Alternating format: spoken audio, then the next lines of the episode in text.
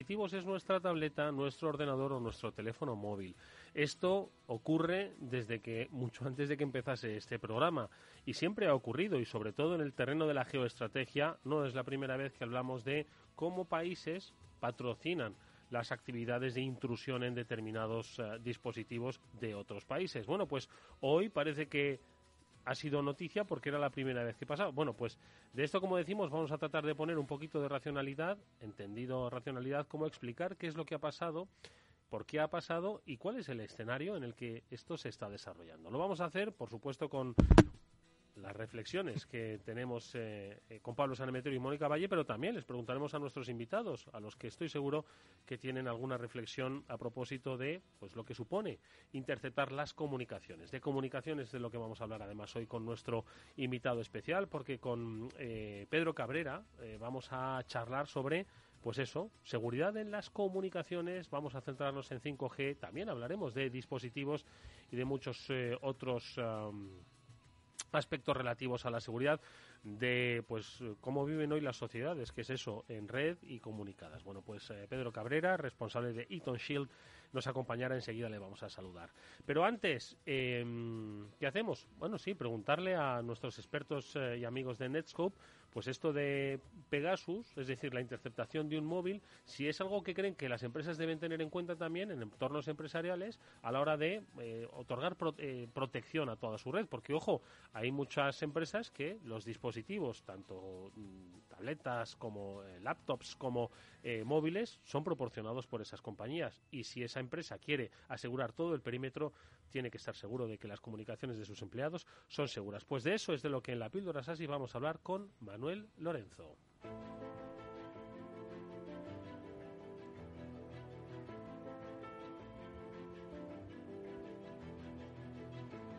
Hoy Manuel se estrena con nosotros, él es Regional Sales Manager de Netscope. Es un placer tenerle en esta comunidad SASI. Manuel, ¿qué tal? Buenas tardes, bienvenido. Muy buenas tardes, muchas gracias. Oye, Manuel, eh, decíamos que hoy, normalmente cuando hablamos de la píldora SASI, siempre los expertos de Netscope nos habláis de cómo desde vuestra compañía, pues oye, ayudáis en entornos empresariales, en entornos de negocios, a estar un poquito más seguros. Sin embargo, hoy decís, oye, no, no, podemos hablar de Pegasus. Y no es que de alguna forma vayamos a hablar, como decimos, de política, que no es ahí el debate donde debe estar, sino hablamos de seguridad de las comunicaciones. ¿Por qué crees que es importante que entendamos después de todo esto, quitándole por supuesto todo el ruido externo al tema de Pegasus, ¿por qué crees que desde entornos empresariales, Manuel, debemos tener en consideración este tipo de eh, intrusiones, este tipo de vulnerabilidades?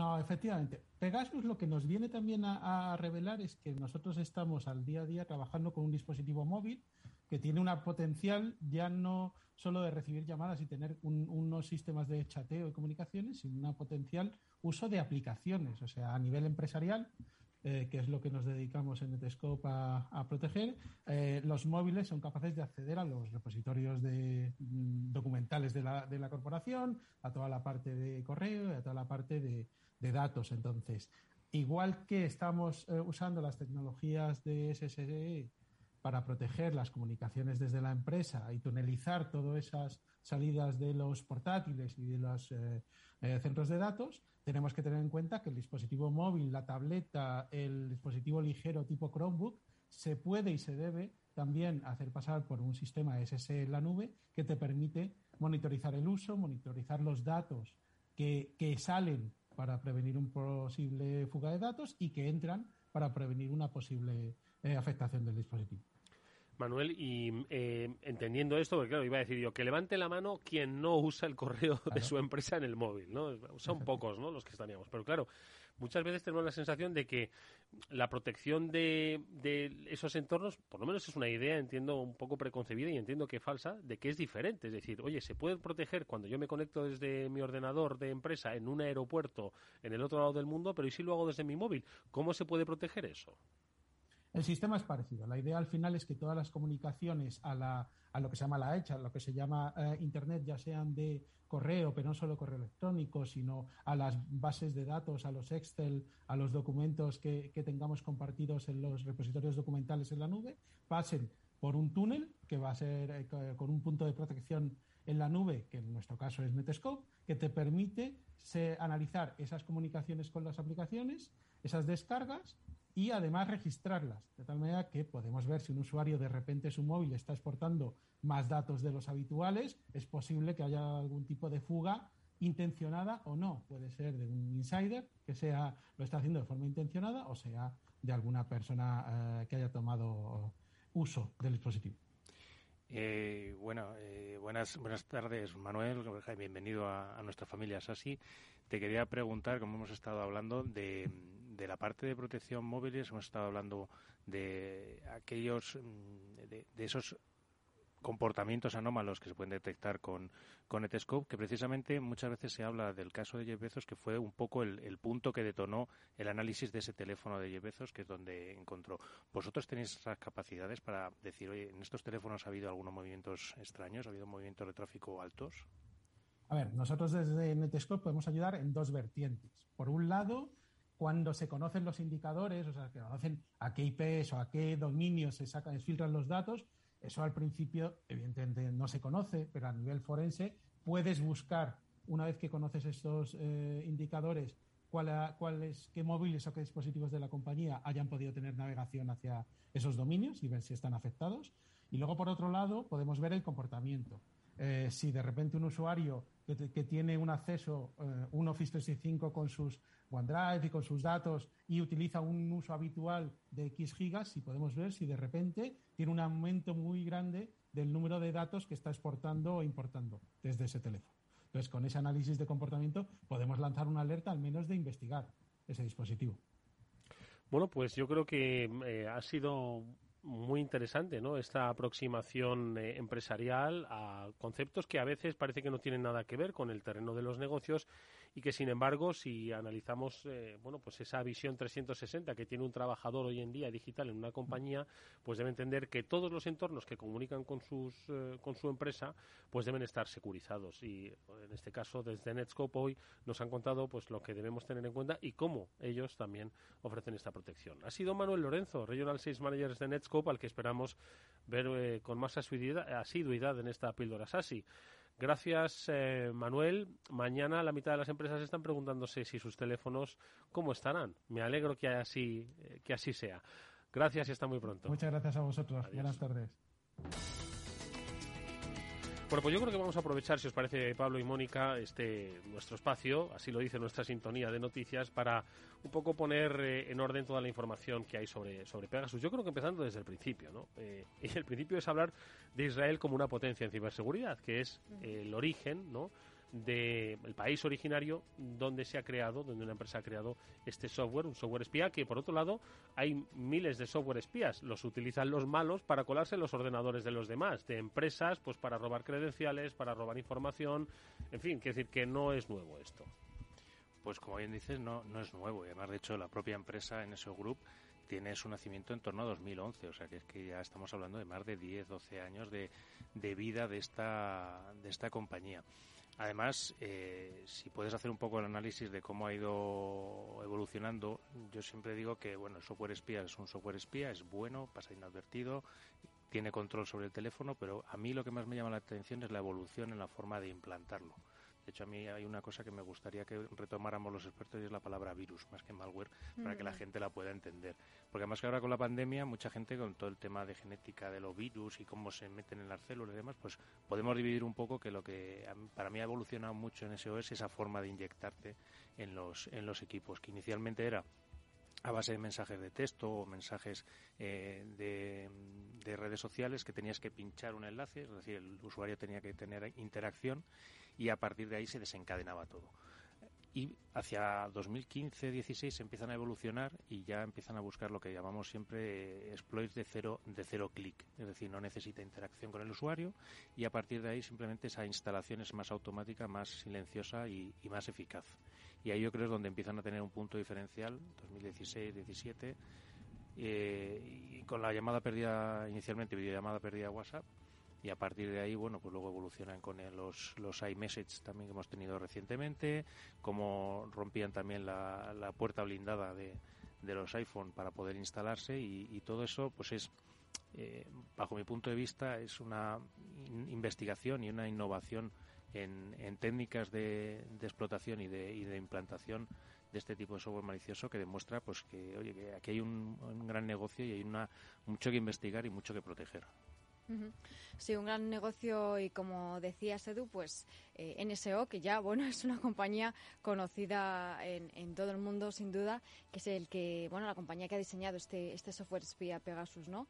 Pues eh, tiene mucha vinculación pues con la bueno con la inteligencia israelí, porque de hecho los fundadores eran tres antiguos agentes de, de la inteligencia israelí y bueno pues se han especializado en este tipo de bueno de ciberarmas, ¿no? Como se le está llamando ahora que lógicamente no, no, pueden ser usados por cualquiera ni estaban destinados a cualquiera, estaban destinados precisamente a otros gobiernos para que pudiesen ser usados en eh, investigaciones contra el terrorismo, como también se ha estado comentando. Y dinero, desde luego, han ganado mucho eh, no recuerdo la cifra exacta, pero porque tampoco son cifras que bueno hayan salido a la luz de una forma eh, muy pública, ¿no? Pero unos 200 millones de dólares creo que habían facturado los últimos años, en alguno de los últimos años, y tenían más o menos mil personas empleadas, porque bueno, como estamos diciendo siempre, eh, el cibercrimen decimos que es una industria que genera muchísimo dinero, que tiene personas empleadas con una estructura, como una empresa. Bueno, pues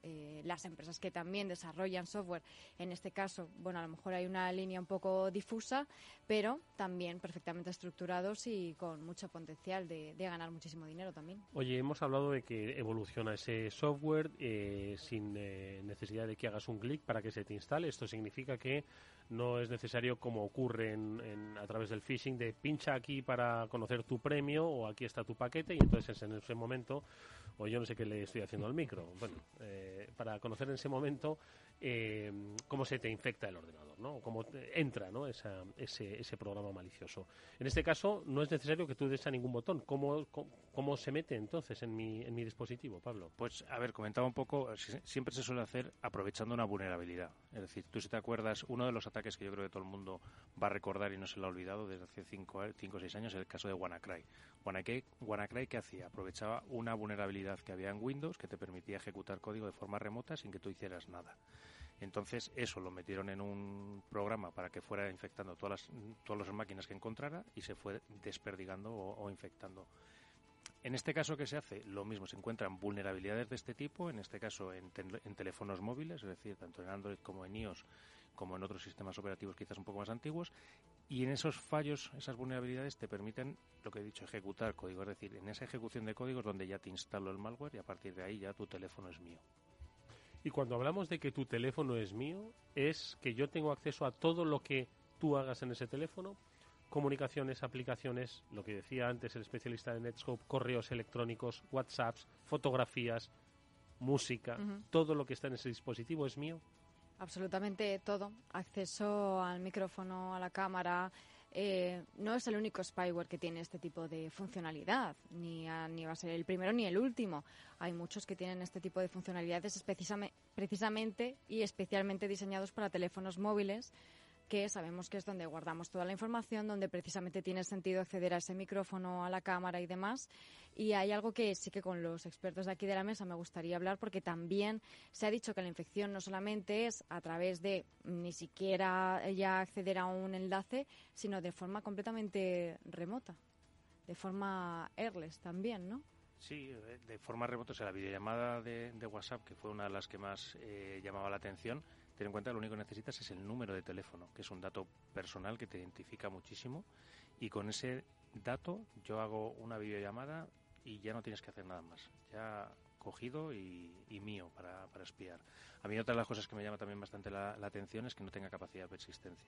Una cosa de que una vez se instala, tú lo reinicias el, dispositivo y tengas que volver a lanzar el ataque para volver a infectarlo. A mí eso es una cosa que me, me sorprende. No sé si es que lo hacen a posta para que sea un modelo de negocio recurrente en caso de que alguien lo. ¿Cómo es eso, Pablo? Perdón. Es decir, pues que si a mí se me, me entra un software espía en mi teléfono móvil, yo, depende del que sea. En este caso, eh, Pegasus, por lo que por lo que apuntan los informes, al reiniciar el teléfono desaparece.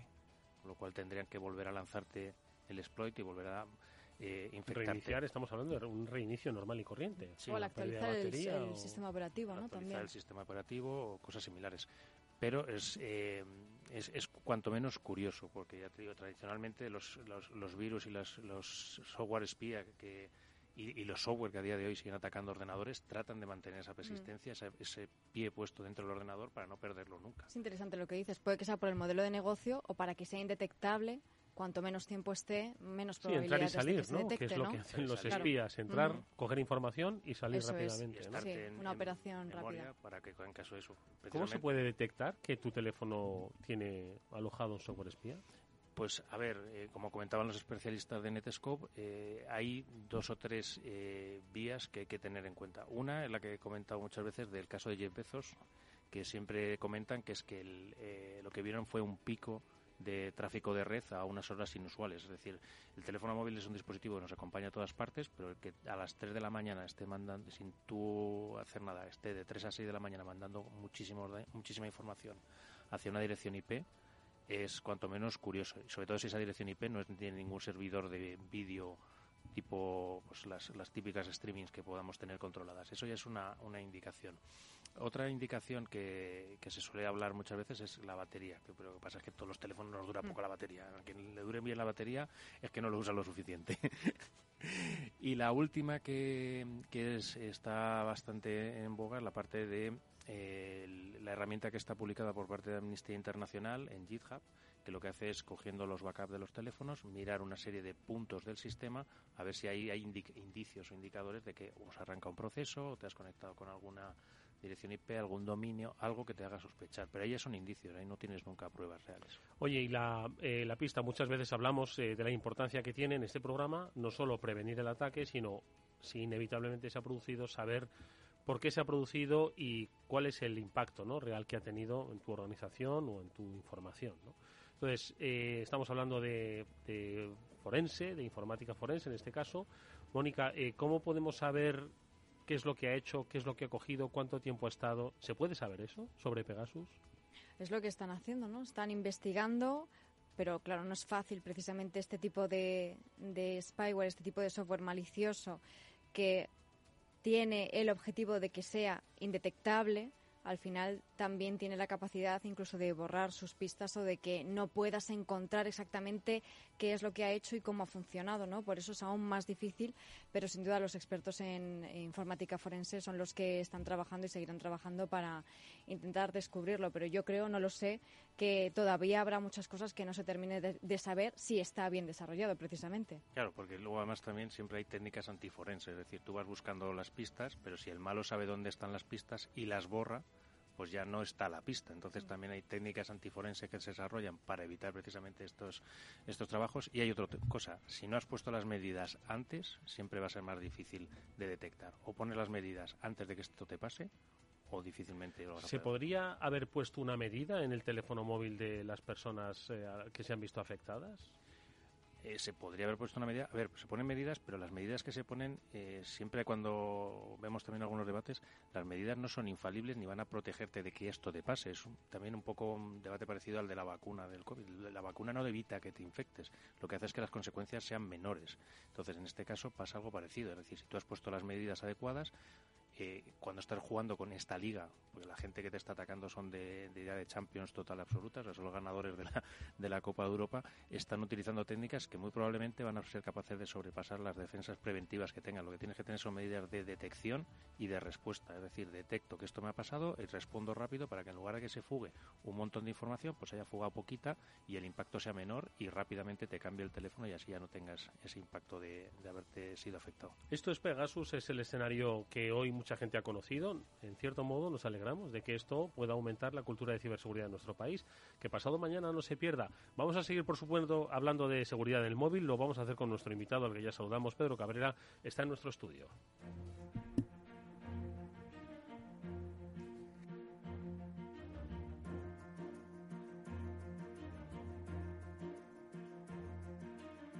Pedro Cabrera es eh, responsable de Eaton Shield, es especialista en comunicación móvil, en eh, seguridad 5G eh, y otras tantas. Y yo creo que nos estaba escuchando atentamente. Es cierto que son cosas diferentes. Una cosa es el móvil, el dispositivo, pero no deja de ser una comunicación, ¿no? En este caso. Y yo creo que también, seguro que tiene una reflexión a propósito de lo que está pasando. Pedro, ¿qué tal? Muy buenas tardes y bienvenido.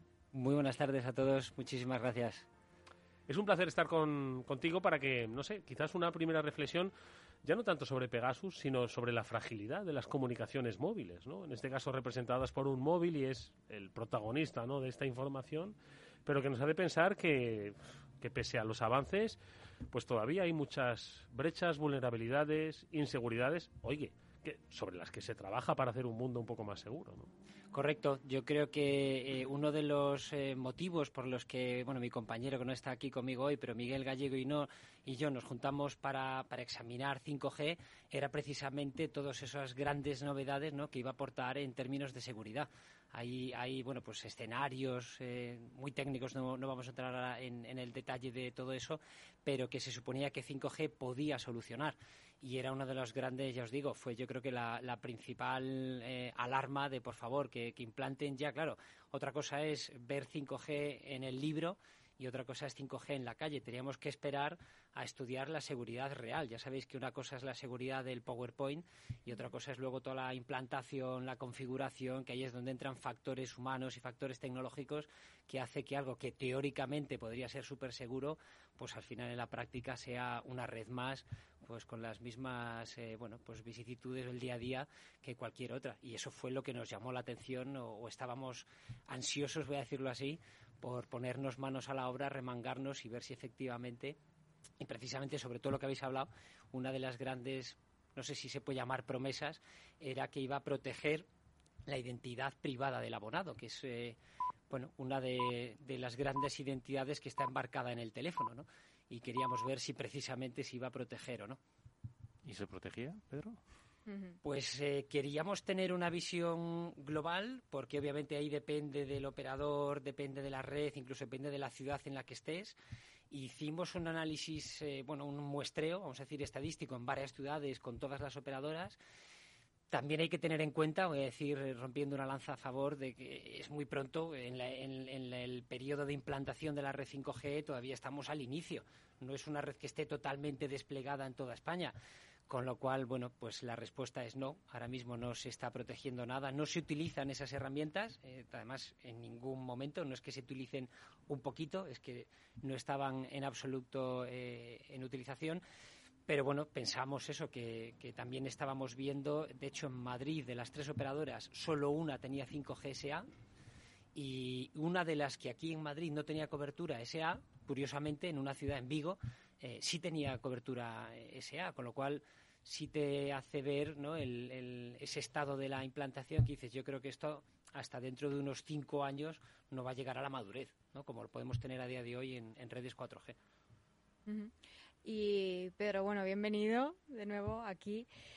Eh, me surge una, una, duda y es que, bueno, ya sabiendo todo lo que hay, ¿no? Porque sabemos que los riesgos existen, todas las vulnerabilidades asociadas, ¿se está implementando toda la tecnología 5G de la mano de la seguridad? ¿O se está dejando también para que sea una siguiente fase? Primero vamos a ponerlo todo, que esté bien, que funcione, y luego ya vemos cómo lo securizamos. Pues es una muy buena pregunta porque precisamente 5G yo creo que uno de los eh, aspectos más eh, complejos que lleva a la hora de implementar es la parte más eh, alejada del teléfono de la red, que es el núcleo, y el núcleo eh, requiere una infraestructura tremendamente eh, tuneada. ¿Vale? Ya no nos vale la virtualización, no sé si a lo mejor los oyentes con virtualización es algo ya un poco tiki de, ¿no? técnico, eh, máquinas virtuales, que es algo que llevamos ya, la gente parece que ya lo empecé a interiorizar, ahora se le ha dado una vuelta de tuerca y, y ya es muy com más complicado de entender con, con, los famosos contenedores. Entonces, esa arquitectura de referencia tiene unas, eh, eh, unos aspectos de seguridad que efectivamente está totalmente al mano de las operadoras. Pueden hacer una instalación de siguiente, siguiente, siguiente, con lo cual la seguridad va a ser un reto en el futuro, sobre todo por la pérdida de visibilidad. Como va a haber, se supone ¿no? que una de las grandes características de 5G es que van a poder tener muchas redes destinadas a distintos clientes, para coches, para hospitales, y nosotros, los, los abonados, digamos, eh, de a pie, vamos a seguir con una de esas subredes, ¿no? lo que ellos han llamado rodajas. Entonces, eh, todo eso lo que implica es que en ese centro de la red, en ese centro neurálgico, va a haber muchas redes que eh, van a ser virtuales. Ese tráfico va a ser un tráfico virtual. Eh, requiere que la configuración, cuando se diseña, permita tener pues esos indicadores de los que estabais comentando antes sobre los dispositivos, pero claro, ahora la superficie y la infraestructura es mucho más grande. Hay que ver cómo se monta. Eh, a mí me encanta el nombre y yo creo que a lo mejor es algo mucho más fácil de entender para todos, el orquestador. En el núcleo de 5G hay una figura arriba de todo que es la que va a dirigir todos los actores. Y es que es literalmente una orquesta. Salvo que ese orquestador va a poder decirle al violinista, oye, tú ahora no te necesito. Esa es la gran aportación de 5G. Todo es dinámico. Entonces yo voy a ir cogiendo músicos de lo que yo vaya necesitando, pero en función de mi necesidad. Si yo no necesito ningún chelo, lo borro directamente porque como es virtual los voy eliminando y en función de la carga, de las necesidades y del uso de la red, pues vamos sacando a esos eh, actores. Entonces, toda esa película que os acabo de contar, que requiere minutos para procesarlo, cuando piensas en términos de seguridad, oye, ¿qué pasa si yo me cuelo en la orquesta como un chelo? Y no soy un chelo de verdad. Me he hecho pasar ahí, me he colado, empiezo a manejar el tráfico de la red. ¿O qué pasa si ataco al orquestador? Que obviamente es el gran objetivo de todo eso. De todas formas, de la misma forma que vosotros los especialistas estáis esperando a un despliegue mayor para poder testar ¿no? la seguridad, entiendo que los malos están también, eh, supongo que además un poco más adelantados ¿no? que, los demás testando ¿no? esas vulnerabilidades. ¿Dónde crees que puede estar la confrontación? Porque, claro, la seguridad 100% no va a existir ni, ni en el 5G. ¿no? Entonces, ¿por dónde crees que pueden ir un poquito los principales riesgos? ¿Por dónde crees que deben estar ahí los malos viendo, viendo por dónde entrar? Pues si son los malos que están sentados en la silla con las manos en el teclado, seguramente ahora mismo estarían buscando lo que se llama la interconexión de las redes. Toda red, para que podamos llamar cuando estamos en 5G, podamos hacer una llamada a otra red, a nuestro primo cuñado que está en otro país, pues la red 5G se tiene que interconectar.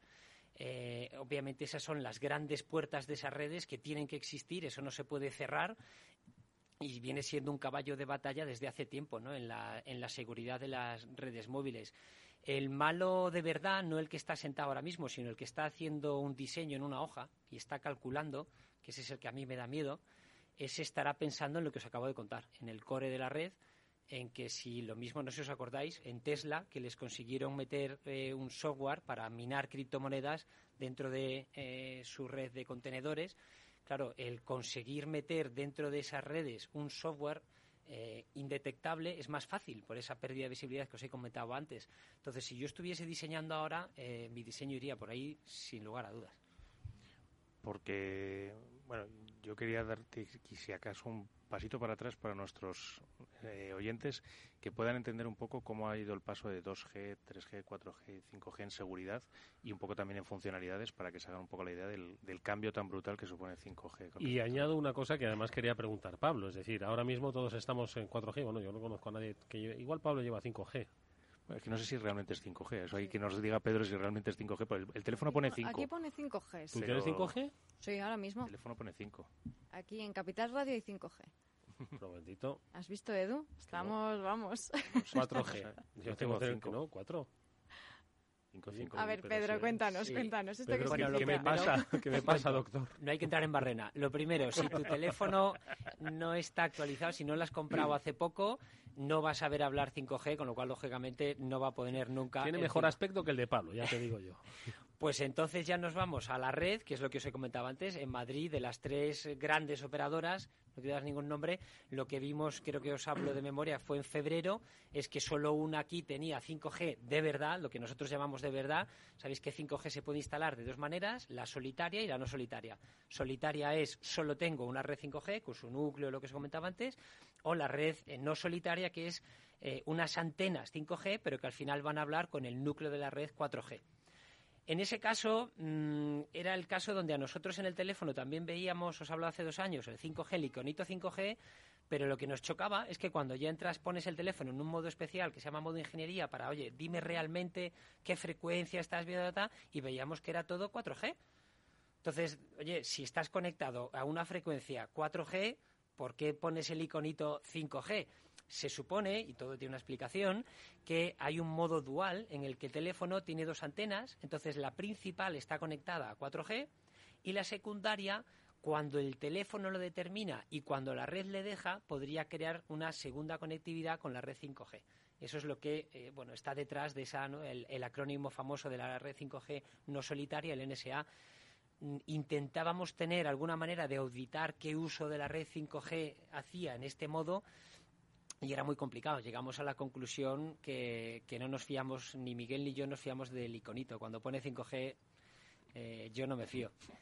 es una conclusión personal, opinión totalmente personal, pero había mucho... Ah, mucho de programador de, oye, ¿y qué pongo? If cobertura rara, then go to o print 5G, tal cual. Bueno, pues, eh, pues eh, igual o sea que Edu, estamos en el mismo caso, solo que tenemos un número u otro. Es, un teatrillo vuestro móvil. vale, pero no, quería añadir un poquito, eh, es decir, esa evolución del 2G, 3G, 4G, 5G, sumar una pregunta que formulaba Pablo Fuera. Bueno, formúlala tú. Que... Bueno, pero déjale que cuente todo esto y ya le Es que está unido, ¿no? Porque hay gente que tiene ahora sí, a ver, un teléfono viejo. La, pregunta viene un poco. 2G, ¿no?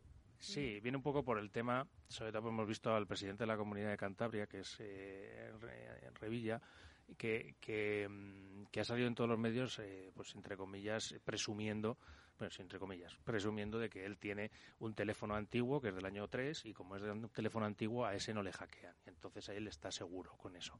Claro, nosotros los que somos de seguridad, cuando eso es como si decir que con un Windows 98 95 está más seguro que con un 10. Entonces te arrancas los pelos un poco cuando lo oyes. Entonces quería preguntarle un poco a Pedro también por, por esto, si realmente un teléfono más antiguo que no tenga un sistema operativo Android o iOS es más seguro que los teléfonos actuales. Es una muy buena pregunta eh, y me vais a perdonar que me enrolle un poquito, la voy a contestar bien. Eh, para que la gente nos entienda, en un teléfono el problema es que estamos acostumbrados a ver un único objeto, con lo cual pensamos que pues, es nuestro teléfono y la seguridad es la de eso. Pero si lo pudiéramos abrir por dentro a nivel lógico, hay tres grandes entidades. La tarjeta SIM estamos todos acostumbrados a verla, porque cuando cambiamos de compañía cambiamos la tarjeta SIM. Esa tarjeta SIM ya lleva una seguridad, ¿vale? tiene un sistema operativo propio eh, basado en Java hay algo que no podemos ver, que está dentro del teléfono, que es un chip, se llama el baseband, que es el modem, que ese es el que habla directamente con la red, y el tercer es el tercer sistema operativo, que es el que vemos. Entonces, en los sistemas operativos viejos hay una, para mí, falsa creencia de que son más seguros solo por ese sistema operativo, el tercero. El primero y el segundo son exactamente iguales, no han cambiado prácticamente nada. Lo que pasa es que en el baseband nos van, que es lo que le contestaba antes a Eduardo, nos van metiendo la capacidad de que pueda hablar con distintas frecuencias. Las frecuencias van cambiando, con lo cual ese baseband lo tiene que ir actualizando. Pero el tercer sistema operativo, que es el que vemos, es el que se ha hecho famoso. Desde que aparece Google y se mete en el mercado de los teléfonos móviles, todo el mundo ahora cuando habla de Android ya se identifica con el teléfono, cuando realmente Android es solo esa capa, es la ventana que ven nuestros ojos.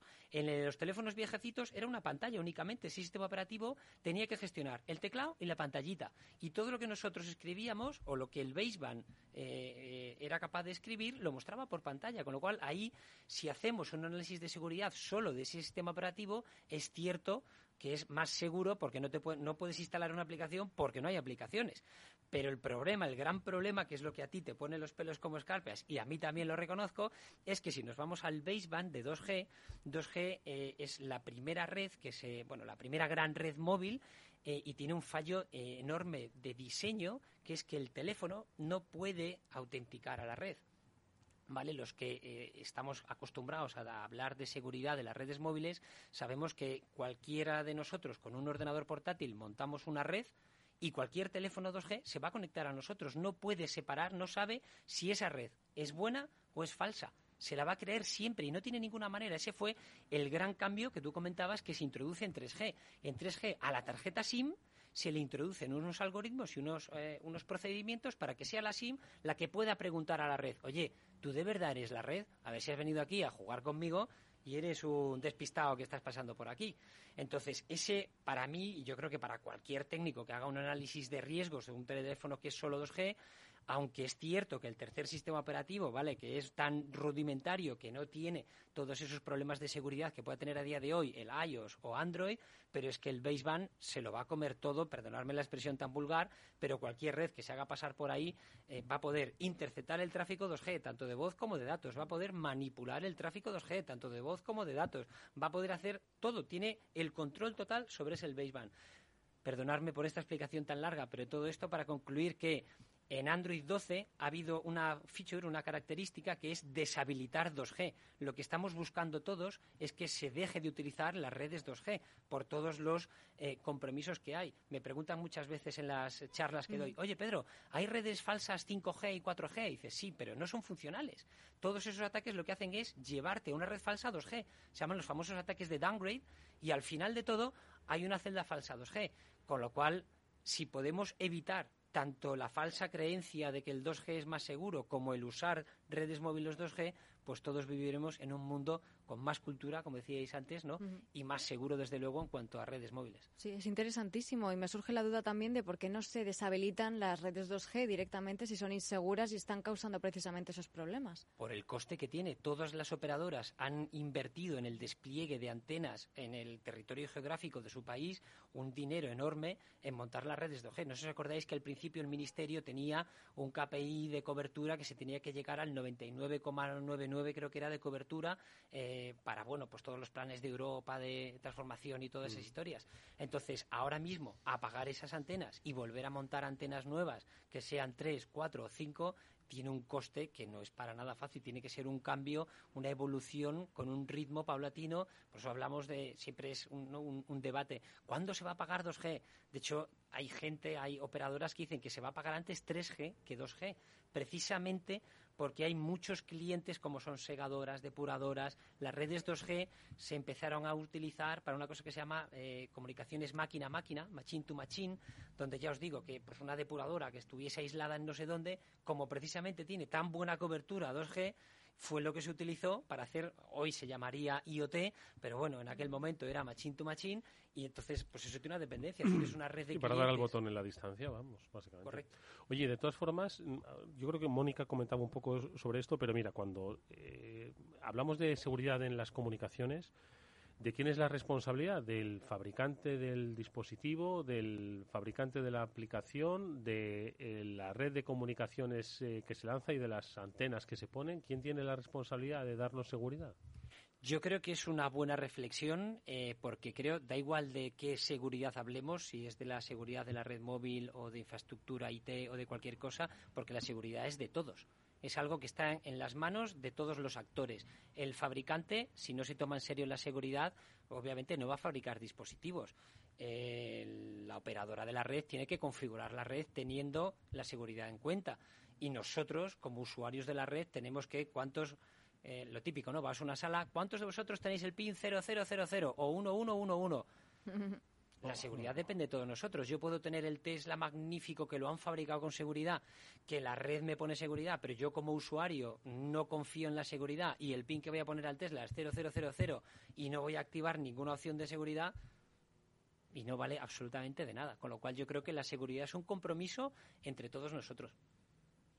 Es como la, como la parte de la nube que siempre hemos hablado, de la seguridad compartida, que aunque sea el ordenador de otro, tú eres el responsable de darle seguridad a los datos, ellos van a ser el responsable de darle seguridad al sistema operativo o a la aplicación que estés utilizando y, el usuario también es responsable de no hacer clic en los enlaces y en los documentos que te llegan. O sea que esto en, en, comunicaciones móviles es, es, un poco lo mismo. Además, la verdad es que es un tema apasionante y aparte yo vengo también con mis, con, con mis fricadas a, por ello. Eh, yo estado viendo también vídeos de la última FESICON y había visto un par de charlas, todavía no he terminado de verlas, pero las dos van dirigidas al baseband. Están buscando vulnerabilidades en baseband. ¿Qué crees que los que están buscando allí? O qué es, ¿Cuál es el escenario que de ataque que se, que se dibuja ahí? Correcto. Eh, antes eh, estabais hablando, Mónica y tú, precisamente de los ataques de cero clic.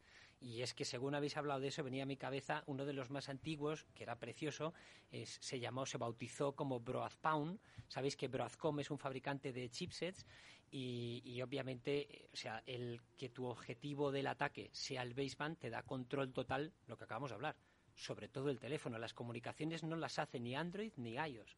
Ellos preguntan al baseband y le envían la información al baseband de, oye, quiero llamar a este número o quiero mandar un mensaje a este número, pero quien realmente lo hace va a ser el baseband. Con lo cual, si infectamos el baseband o la SIM, que son otros ataques, no me has preguntado por ellos, son preciosos, son mucho más bonitos, eh, tenemos un ataque persistente. Podéis apagar el teléfono las veces que queráis, podéis hacer un upgrade a iOS 27 y 14 si queréis, que la infección sigue ahí. ¿Se puede infectar una SIM? Sí, sí, por supuesto. Hay una presentación en 2014 de Routine SIM Cards de Caster Knoll. Es muy bueno ese investigador como os he dicho antes, tiene un sistema operativo Java y, si me enrollo, por favor, hacerme un gesto. Eh, entonces, enviando un SMS, de los SMS no conocemos nada, conocemos un 1%, que son esos SMS de texto que nosotros leemos. Pero hay otros SMS que son el, mayor porcentaje, que son binarios.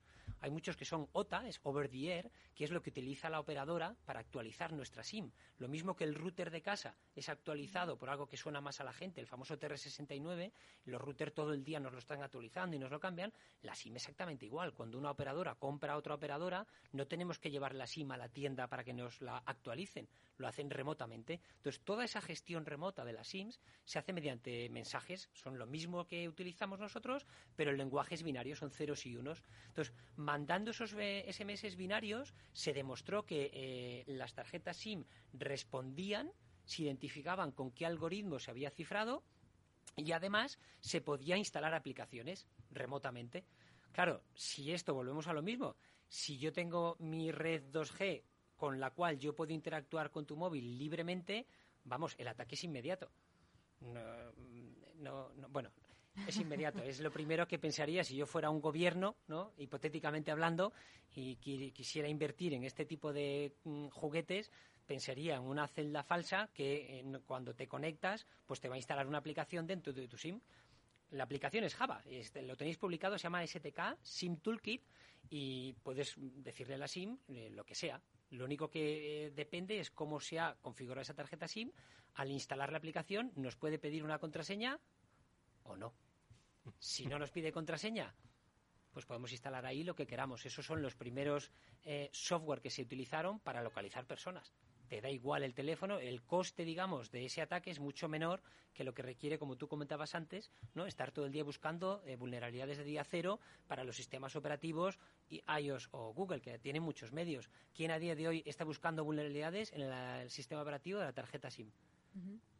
Vamos a suponer que la industria eh, ¿no? que está detrás de estas eh, tecnologías también está invirtiendo en seguridad, porque como hemos dicho antes, esto es de cuestión de todos y ellos han sido hackeados y estarán preocupados en su seguridad. Vamos a hacer una brevísima pausa. Esto es apasionante, la verdad. Un breve consejo, si inviertes en bolsa, esto te va a interesar. XTB tiene la mejor tarifa para comprar y vender acciones 7F, cero comisiones hasta 100.000 euros de nominal. Si inviertes en bolsa o quieres empezar, más sencillo e imposible, entras en xtb.es, abres una cuenta online y en menos de 15 minutos compras y vendes acciones con cero comisiones, con atención al cliente en castellano y disponible las 24 horas al día. ¿A qué estás esperando? Ya son más de 450.000 clientes los que confían en xtb.es. Riesgo 6 de 6, este número es indicativo del riesgo del producto, siendo uno indicativo del menor riesgo y 6 del mayor riesgo. After Work, con Eduardo Castillo. ¿Qué es ir más allá?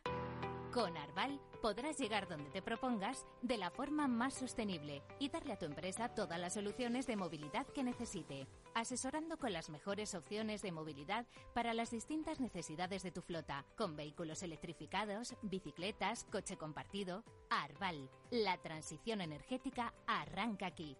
Más información en arval.es. Finanbest, ganadores del premio del diario Expansión a la cartera de fondos de inversión más rentable en 2021 en categoría conservadora. Finanbest, cinco estrellas Morningstar para nuestro plan de renta fija mixta. Finanbest, gestor automatizado líder en rentabilidad por tercer año consecutivo. Finanbest, tú ganas. Eduardo Castillo en Capital Radio, After Work. O sintomáticos, así se llama, interesantísimo nombre en estos tiempos, eh, una cita que vais a tener el próximo día 20-21 de mayo y que va a estar centrada en la búsqueda en fuentes abiertas, OSINT. Pablo Sanemeterio va a estar por allí. Pablo, interesante eh, charla que vas, a, que vas a dar, ¿no? Por supuesto, intentaremos. Intentaremos que a la gente le, le guste, espero no aburrir a nadie. Y, nada, un, evento de, de, una de las tendencias, yo creo, en ciberseguridad que, que últimamente más está pegando, que es el OSINT y, nada, pues oye, que, nos cuente nuestro invitado, nuestro el organizador. Que es uno de los organizadores, Jesser Ferreira. Jesser, ¿qué tal? ¿Cómo estás? Buenas tardes. Hola, buenas tardes. Bueno, un placer enorme estar aquí a la compañía de vosotros. No, para nosotros igualmente que nos cuentes un poquito. Decía que está ahora muy de moda en ciberseguridad, dos sin búsqueda en fuentes abiertas o sintomáticos. ¿Qué es lo que vais a contar, Jesser?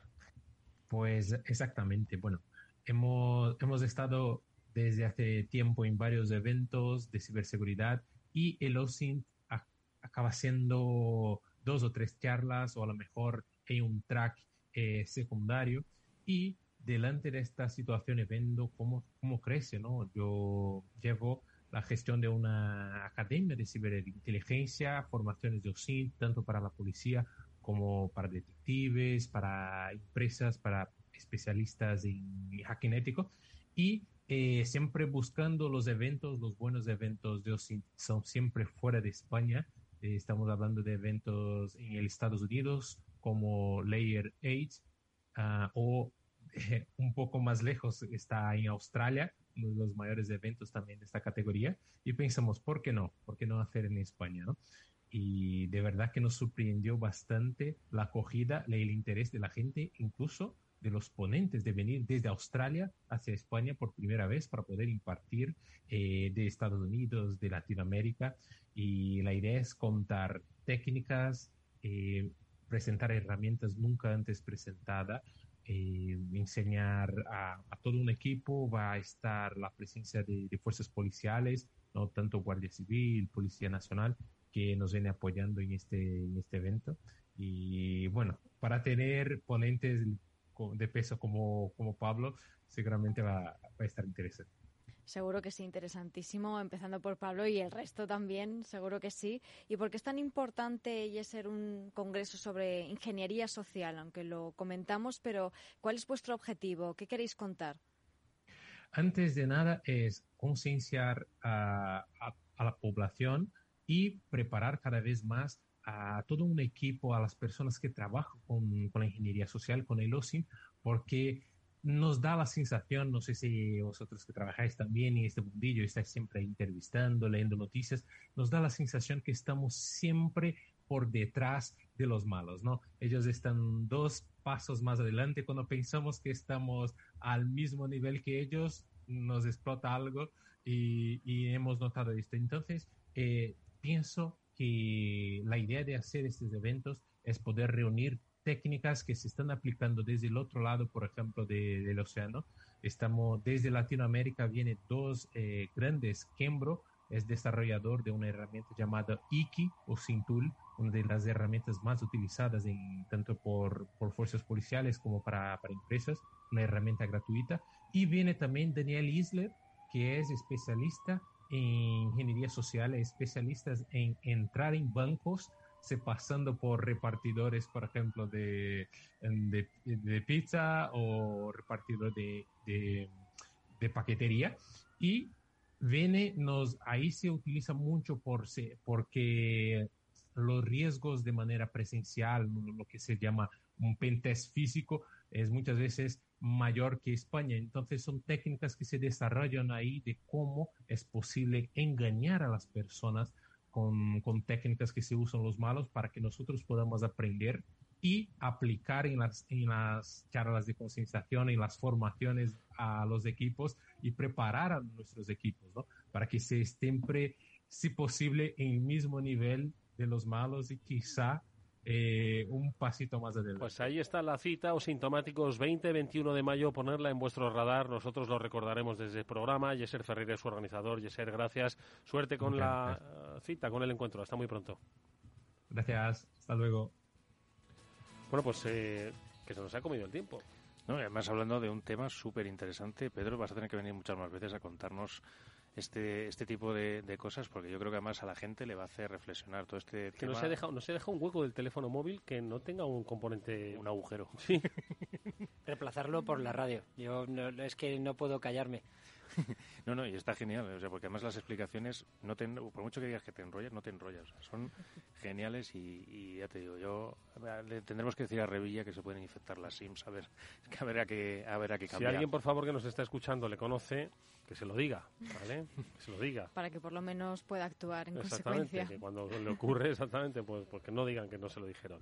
Pedro Cabrera, de Tonsit. Gracias, Pedro, por eh, tu visita y por tu conocimiento compartido. Hasta muy pronto. A vosotros. Muchas gracias. Mónica Valle, Pablo Sanemeterio. Chicos, qué gran programa nos ha salido hoy. La verdad ¿eh? que sí, interesantísimo. Volveremos la próxima semana con programa repuesto, ya sabéis, en Madrid tenemos eh, cita con la festividad, pero bueno, siempre es interesante recordar los buenos contenidos que hemos tenido por aquí. Pues eso, que no hay que repetir este. Gracias, adiós, hasta pronto.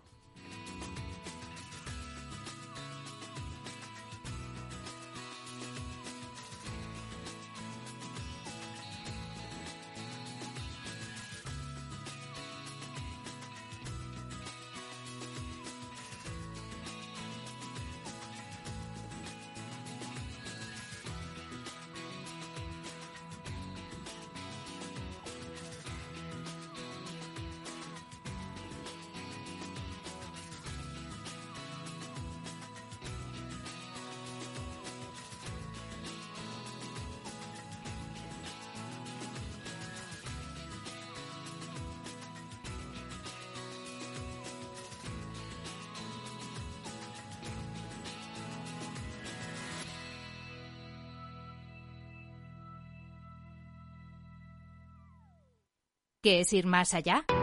Con Arval podrás llegar donde te propongas de la forma más sostenible y darle a tu empresa todas las soluciones de movilidad que necesite, asesorando con las mejores opciones de movilidad para las distintas necesidades de tu flota, con vehículos electrificados, bicicletas, coche compartido. Arval, la transición energética arranca aquí.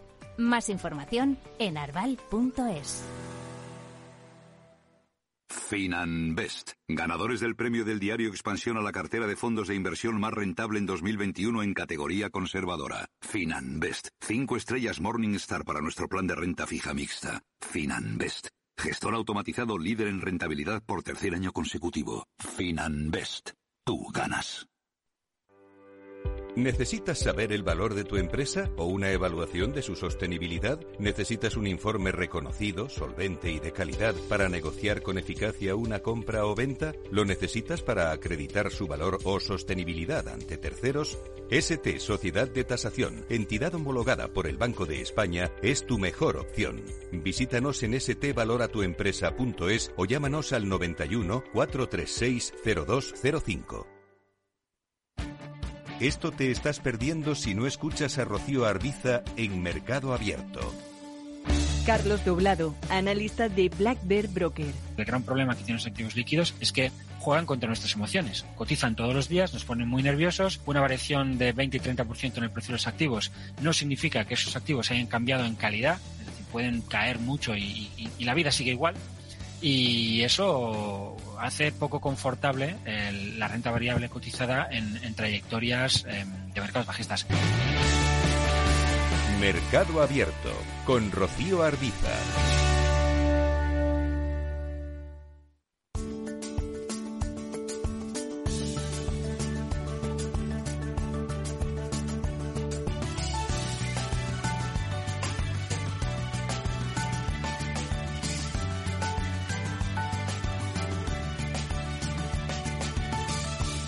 ...1785 motivos por los que hasta un noruego querría ser español. Motivo gastroeconómico. Si te pregunto cuál es el país con la mayor superficie de viñedos del planeta, ¿qué dirías? Pues pensaría en Estados Unidos, o en Francia, o en Italia. Es España el mayor viñedo del mundo, puesto que cuenta con casi un millón de hectáreas dedicadas al cultivo de la vid. La mitad están en Castilla-La Mancha. Wow, muchas vides. Pero, ¿quién es el mayor productor de vino del mundo? España también es el líder mundial en producción y exportación de vinos. Superamos a Francia y Italia con más de 2.200 millones de litros anuales. Pues pensaba que los líderes eran los franceses con los italianos. Pues no solo en cantidad, también en calidad. En España contamos con más de 4.000 bodegas y 71 denominaciones de origen. Y también en premios mundiales, 17 bodegas españolas están entre las 100 mejores del mundo. Del libro 1785 motivos por los que hasta un noruego querría ser español.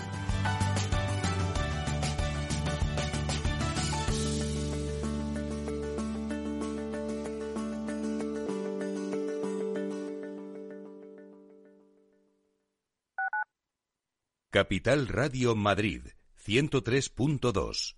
Nueva frecuencia, nuevo sonido. Esto te estás perdiendo si no escuchas a Rocío Arbiza en Mercado Abierto.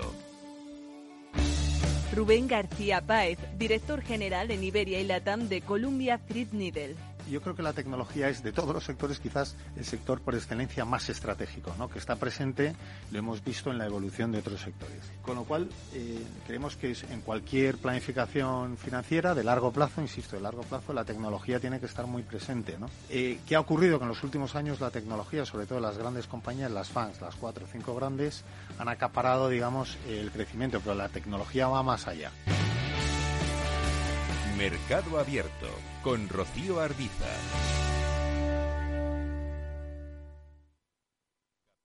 Capital Radio. Siente la economía.